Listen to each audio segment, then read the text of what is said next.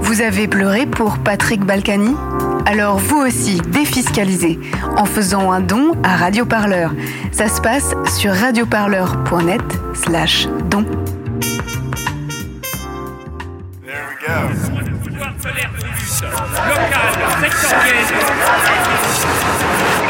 L'hebdo-parleur, 7 jours de lutte dans le viseur.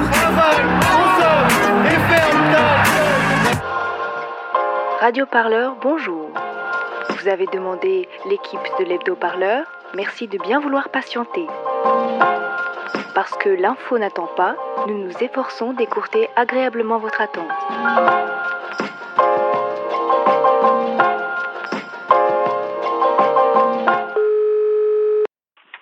Vous êtes bien sur la boîte vocale de l'hebdo-parleur. Nous sommes momentanément absents. La moitié de l'équipe est actuellement dans le golfe du Morbihan.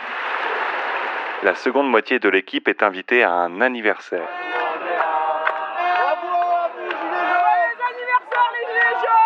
Du coup, nous sommes dans l'impossibilité matérielle de vous fournir un hebdo-parleur aujourd'hui. Pour passer le temps jusqu'à lundi prochain, vous pouvez d'ores et déjà retrouver les reportages, entretiens, Ouais, tous les trucs marrants, quoi.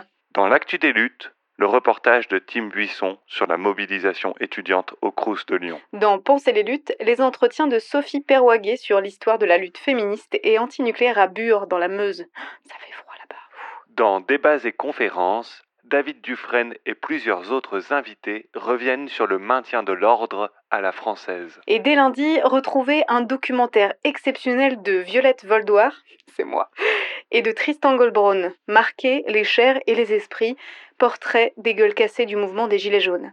Le mixage et la création sonore de ce podcast sont réalisés par Étienne Gracianette. Ça, c'est moi. En résumé, on avait d'autres chats à fouetter cette semaine, mais on vous aime quand même. Allez, salut, à lundi prochain. Allez, salut